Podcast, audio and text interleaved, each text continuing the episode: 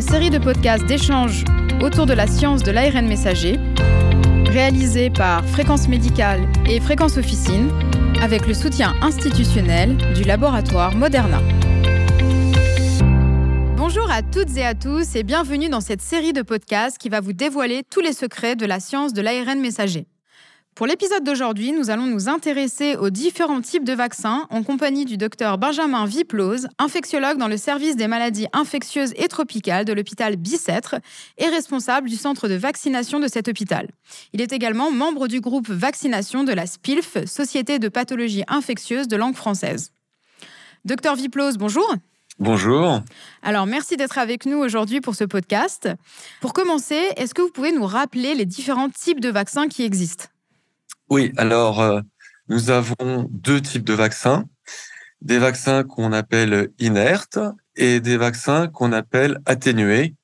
Les gens appellent ça couramment vivants atténués.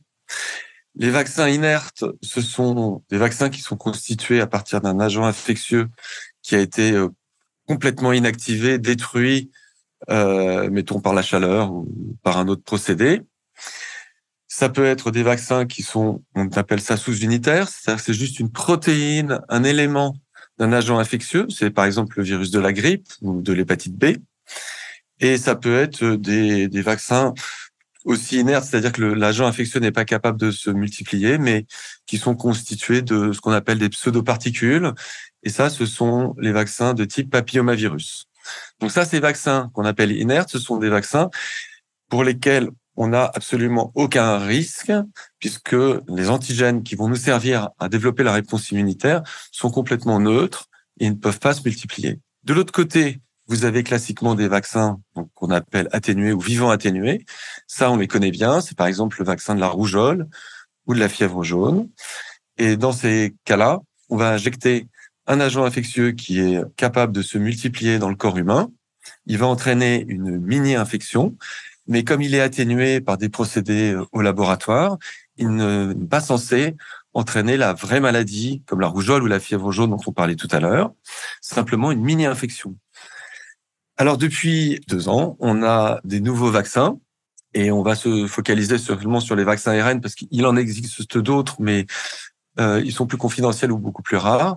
Les vaccins ARN, qui sont un morceau d'ARN qui contiennent une protéine d'intérêt, c'est des vaccins qui peuvent être de deux types, ou bien on met l'ARN dans une particule de lipide, ou bien on met l'ARN dans un vecteur viral déshabité, c'est-à-dire euh, un agent infectieux comme un agent infectieux responsable d'infection respiratoire simple. On enlève la partie génomique de ce virus et on le remplace par l'ARN qui nous intéresse. Donc, en gros, ça fait trois types. Les vaccins inertes, sans risque, type euh, grippe, hépatite B, poliovirus, papillomavirus, des vaccins vivants atténués type rougeole, oreillon, fièvre jaune, et les vaccins ARN, qui sont donc un morceau d'ARN fabriqué au laboratoire, codant pour une protéine d'intérêt et transporté par un lipide ou la capside d'un virus. Et quel est le mécanisme d'action de chaque vaccin? Ou en d'autres mots, comment est-ce que se passe la réponse immunitaire pour chacun de ces types de vaccins? Donc, on ne peut pas mettre d'énormes quantités d'antigènes. On va choisir la quantité qui permet d'avoir une réponse pour le plus grand nombre. Ces vaccins sont souvent pas bien vus par le système immunitaire et on est obligé de rajouter, alors pas pour tous, mais pour certains, on est obligé de rajouter ce qu'on appelle un adjuvant, c'est-à-dire une protéine ou un lipide qui va accompagner le vaccin et qui va alerter le système immunitaire en disant « Ouh là là, par ici, il se passe quelque chose ». Et à ce moment-là, le système immunitaire va se rendre sur le lieu où il y a l'adjuvant et va, en même temps qu'il trouve l'adjuvant, va trouver tout le vaccin, les antigènes vaccinaux, et va pouvoir développer une réponse. Donc ça, ce sont des vaccins inertes. Généralement, euh, ils nécessitent plusieurs doses. Enfin, on en reparlera tout à l'heure. La deuxième catégorie dont on parlait tout à l'heure, qui sont des vaccins euh, vivants ou vivants atténués, eh bien, comme l'agent infectieux va se multiplier au site où on l'injecte. Il va y avoir une réponse complète du système immunitaire, puisqu'il y a une mini-infection, avec en même temps la réponse humorale, les lymphocytes B, et en même temps la réponse cellulaire, les lymphocytes T. Et ces vaccins ne nécessitent absolument pas d'adjuvant. Et enfin, nous avons les vaccins ARN qui se placent entre les deux, puisque d'un côté, ils sont inertes, ils sont pas réellement capables d'entraîner une infection, et de l'autre côté, ils sont comme les vaccins vivants, euh, capables d'injecter de l'ARN à l'intérieur de nos cellules, et ce sont nos cellules qui vont amplifier par cet ARN une grande quantité d'antigènes qui va être mise à la disposition du système immunitaire.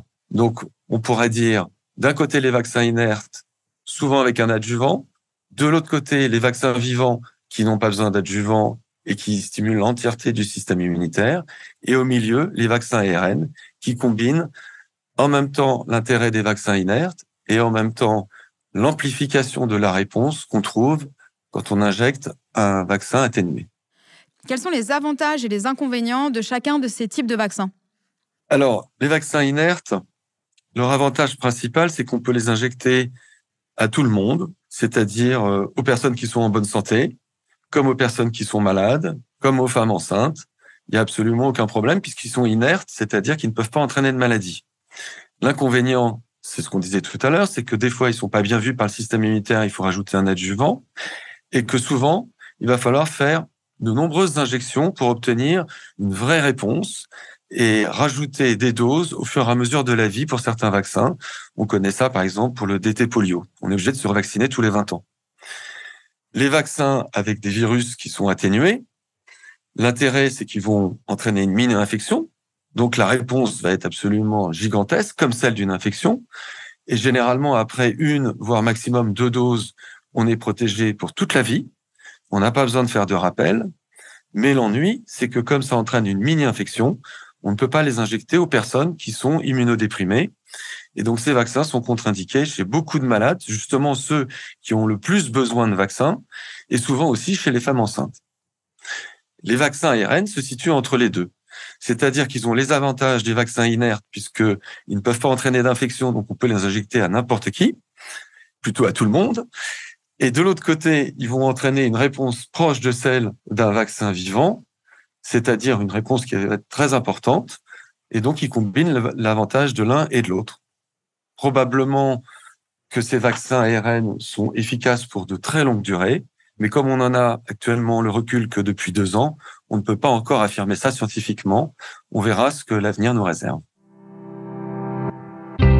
Merci Dr Viplos pour votre participation. Merci à vous, chères auditrices et auditeurs, pour votre fidélité.